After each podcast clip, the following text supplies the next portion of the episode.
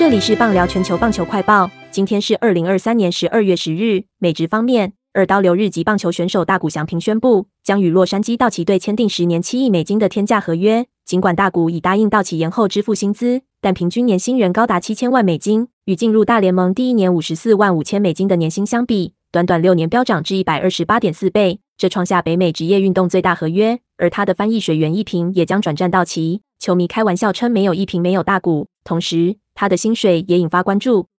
大谷翔平与道奇签下十年七亿美元合约。大联盟官网报道称，预计将打破今年自由市场僵局。大谷翔平几乎影响了每位自由球员，特别是本季国联赛洋奖得主史奈尔。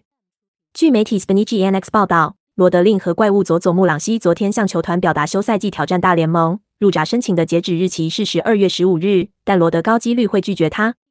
亚锦赛方面。二零二三年亚洲棒球锦标赛今天进行冠军战。本届赛事从开幕战在台北大巨蛋开打。身为华人世界首座巨蛋球场，过去国外巨蛋球场都设有屋顶特殊规则，台北大巨蛋也有球场专属规定。